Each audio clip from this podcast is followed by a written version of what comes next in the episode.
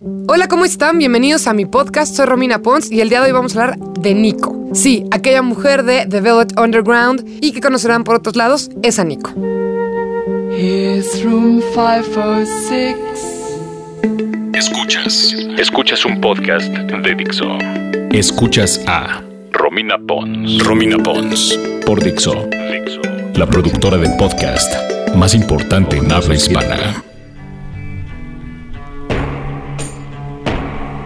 Pues bueno, elegí hacer este podcast sobre Nico porque creo que es una mujer bastante extraña. Todos sabemos que hay un famoso disco de The Velvet Underground con el platanito de portada, que de hecho en la versión original tú le podías arrancar el plátano y abajo salía un plátano muy parecido rosa, lo cual me hace pensar bastante mal el por qué han elegido un color y una figura fálica rosa, pero bueno. Y entonces todo el mundo cree que Nico de dónde salió, por qué llegó ahí, tiene validez, no tiene validez. Entonces vamos a hablar, por supuesto, que de la vida y de la muerte, porque eso trata este podcast, de Nico. Esta chica se llamaba en realidad Krista Pafgen y era una alemana que nació después de la Primera Guerra Mundial y pues bueno, cosas ahí bastante mm, extrañas en su familia. Se dice que, que, su papá, algunas versiones dicen que su papá murió en un campo de concentración, otros que peleó la, la guerra y luego que, terminó completamente loco. Y bueno, lo que sí se sabe es que a los 13 años, para ayudarle a su mamá, vendía ropa interior en una tienda departamental muy grande.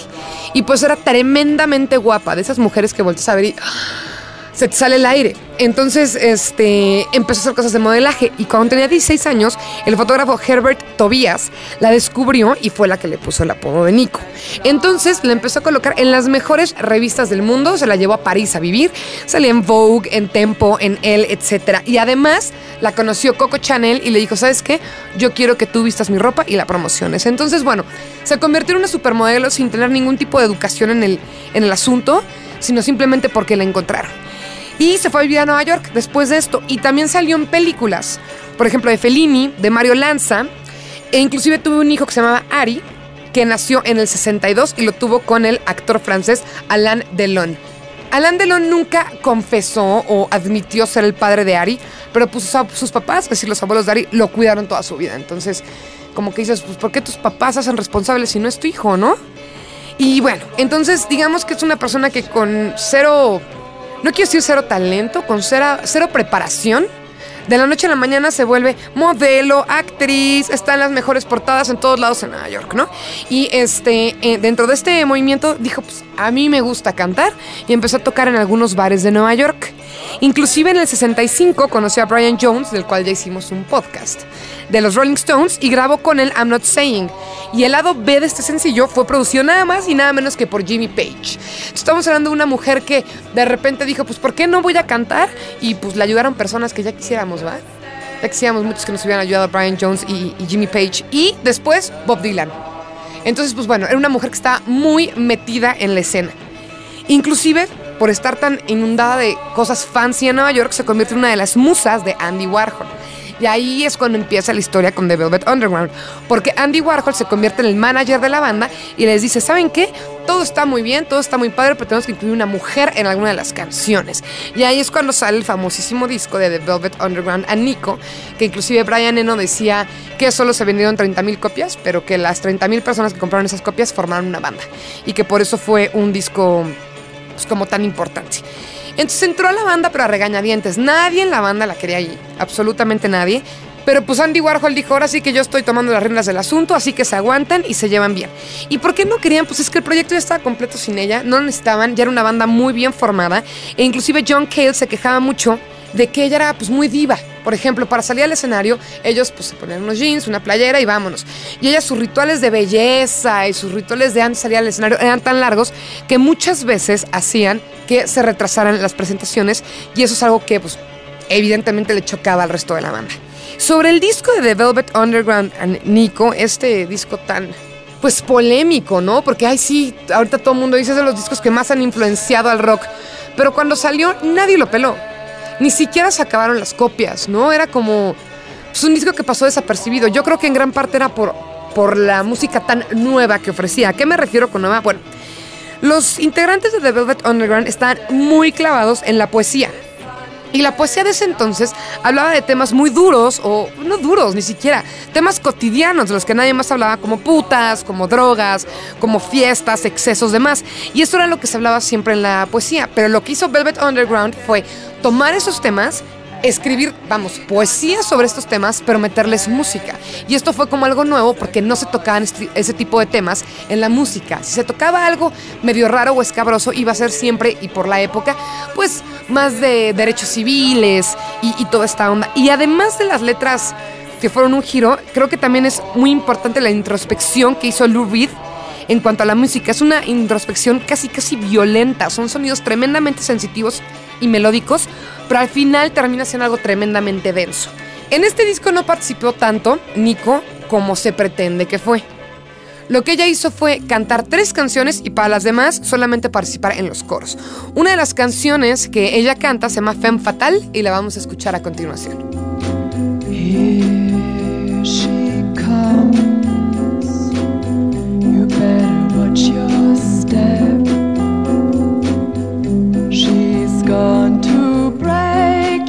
Heart in two. It's true. It's not hard to realize. Just look into her false colored eyes. She'll build you up to just put you down. What a clown, cause everybody knows the things she does to please just a little tease. See the way she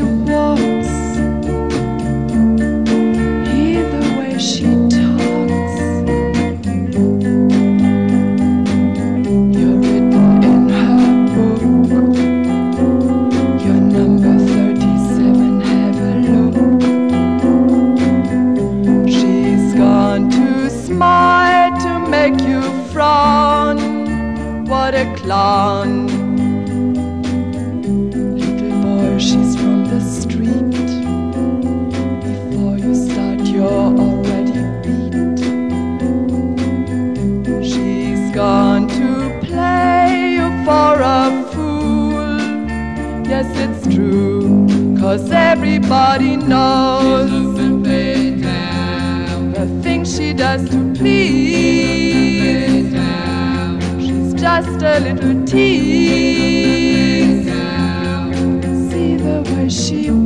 Escuchas a Romina Pons.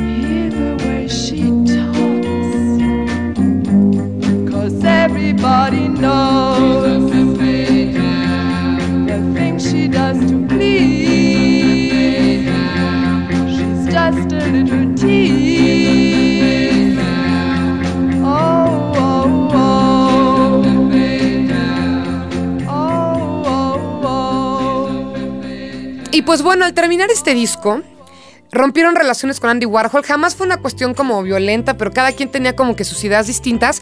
Y también le dijeron a Nico, ¿sabes qué chido, pero no chido, con permiso? La banda estaba completa sin ti. Sin embargo, tampoco fue como que se enojaran o no se llevaran bien porque siguieron trabajando juntos. Tanto Lou Reed como Cale estuvieron haciendo cosas para Nico, apoyándola sobre todo en su proyecto solista. De hecho, la única vez que se juntaron John Cale Lou Reed y Nico fue en 1972 en Le Bataclan, en París. Hicieron un show bastante chiquito, acá privado, lo que sea. Y esto, este material ya se puede encontrar en internet. Dios bendiga el internet. Por supuesto que fue una reedición que sacaron disqueras para generar lana y bla, bla, bla. Pero bueno, esa fue la única vez que volvieron a tocar juntos ellos tres. Y entonces, a partir de ahí, lo que hizo Nico es una carrera como solista. Pero es bastante raro porque ella nunca llegó a resaltar mucho, pero hacía cosas con personajes de la música tremendamente fuertes. Por ejemplo, trabajó con Bob Dylan, trabajó con Jackson Brown, como les decía, yo apoyándose de los Velvet Underground, con los Stones, con The Doors, en específico con Jim Morrison, con Ray Manzarek y con Iggy Pop. Entonces, pues bueno, aunque trabajó con toda esta gente, pues como que ella nunca resaltó. Tuvo muchos discos solistas, pero no fueron absolutamente nada trascendentes, ¿no? Era, y me atrevo a hacer esta comparación un poquito como lo que sucedió con Patti Smith. ¿Qué pasa con Patti Smith? Que es una persona que vivió tanto la onda del punk y estuvo tan, se llevaba con la gente más importante del punk, que tuvo una visión única y entendió cosas que nadie más podía entender. Pero la música de Patti Smith, muchas veces la gente conoce a Patti Smith, pero no ha escuchado ninguna canción de Patti Smith, porque el personaje trasciende a la música, o en todo caso han leído sus libros o su poesía. Pues siento que es algo bastante similar con Nico. Lo que pasa es que estuvo en el lugar adecuado, en el momento adecuado y rodeada de un movimiento. Inclusive, algunos la llaman la pionera del rock gótico. Yo no estoy tan de acuerdo. Estaría muy interesante platicar con Clausen Hernández para ver qué opina ella. Pero bueno, es considerada así y de, hecho la nombran como influencia pues, gente bastante pesada. Por ejemplo, Suxy and the Banshees dicen que Nico es de sus mayores influencias. También Bauhaus. Patti Smith, como comentaba hace rato, Bjork, Morrissey, Henry Rollins, Dead Can Dance. En pocas palabras, si tu música es depresiva o un poquito oscura, por lo visto en algún momento, te gustó todo lo que hizo Nico. Sin embargo, me parece un poco incongruente porque escuchando la música de Nico como solista, no me parece una música tan oscura. Sí, un poco depresiva, pero al final ella lo que hacía era la, la letra. La influencia de cada una de sus canciones en la composición dependía de con quién lo estaba componiendo. Y como se llevaba con gente pesada, pues obviamente hay algunos arreglos bastante, bastante pesados. ¿Qué pasó con ella? ¿Cómo terminó la vida de, Nico? Pues bueno, ella fue adicta por 15 años a drogas. De todas. Que si un rato heroína, que si luego cocaína, que si ácidos, un poquito de todo, fue muy adicta. Y por eso también su carrera como que no pudo escalar, ¿no? Era como, pues ya saben, es bastante complicado estar hasta la madre, no ser muy, muy talentoso y armarla. Y pues bueno, el 18 de julio de 1988, de una manera muy tonta, se fue de vacaciones con su hijo Ari, del que hablábamos previamente, y se fue a Ibiza. Y entonces ella le dijo, ¿sabes qué? Me voy a dar un rol en bici, ahorita regreso. Se fue a dar un rol en bici y nunca volvió. ¿Qué pasó? Se cayó este, de la bici, este, quedó inconsciente y cuando la encontraron personas de, pues, del, del, pueblo, porque no se le puede llamar ciudad, se la llevaron al hospital, pero todo el mundo dijo, ay, leve, lo que tiene es un golpe de calor o está drogada porque es Ibiza y en Ibiza todo el mundo se droga y lo que tiene es que se mete un poquito más de drogas o, tiene mucho calor y resulta que no, era un derrame cerebral, obviamente derivado de tantos años de adicción y pues así, así murió, este... La enterraron en Berlín, que aunque ella nunca vivió en Berlín porque nació en Colonia, pues bueno, por algo la quisieron poner ahí y así es como terminó la vida de Nico. Y pues bueno, esta es la historia de una chica con suerte, se podría decir, de una persona que estuvo en el lugar correcto, en el momento correcto, o como se podría decir de una manera un poco más frívola, de qué tan lejos puedes llegar cuando eres tremendamente, estúpidamente guapa. Me despido con esto que es de Nico, ella solita, se llama These Days. Gracias por escuchar este podcast y recuerden que me pueden escribir en arroba Romina Pons en Twitter. También en Facebook búsquenme como Romina Pons. Todas las sugerencias son bien leídas. Y de una vez les adelanto que no pensaba hacer nada que tuviera que ver con Ian Curtis porque murió de suicidio, pero me lo han pedido tanto que va a ser el que sigue. Gracias por escuchar.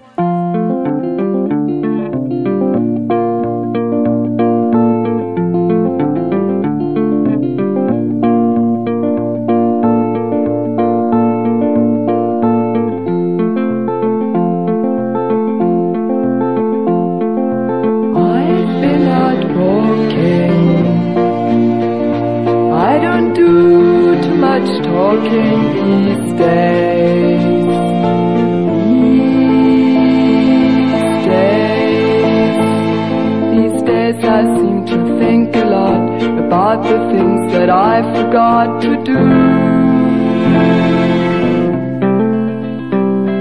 And all the times I had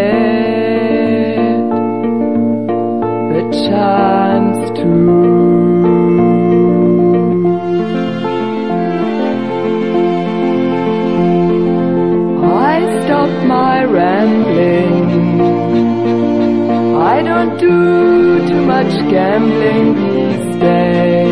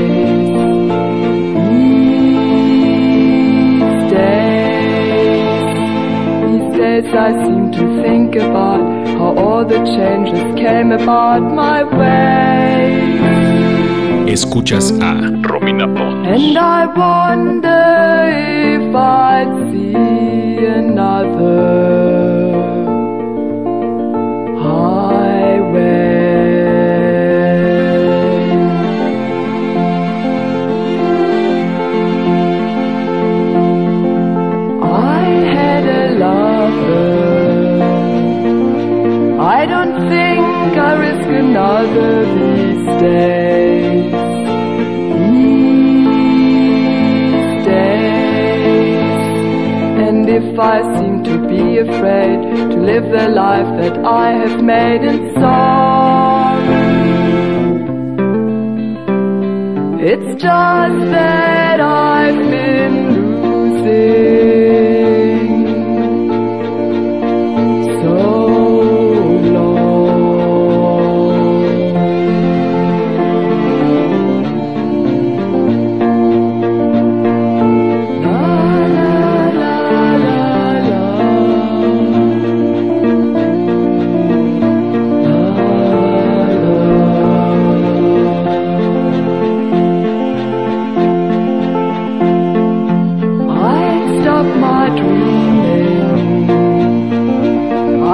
do too much scheming these days.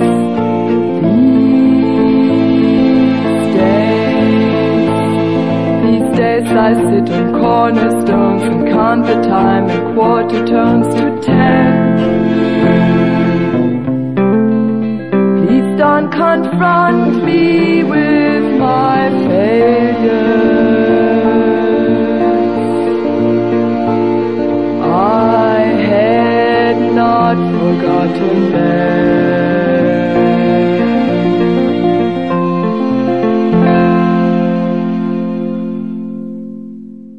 Escuchaste a Romina Pons. Romina Pons.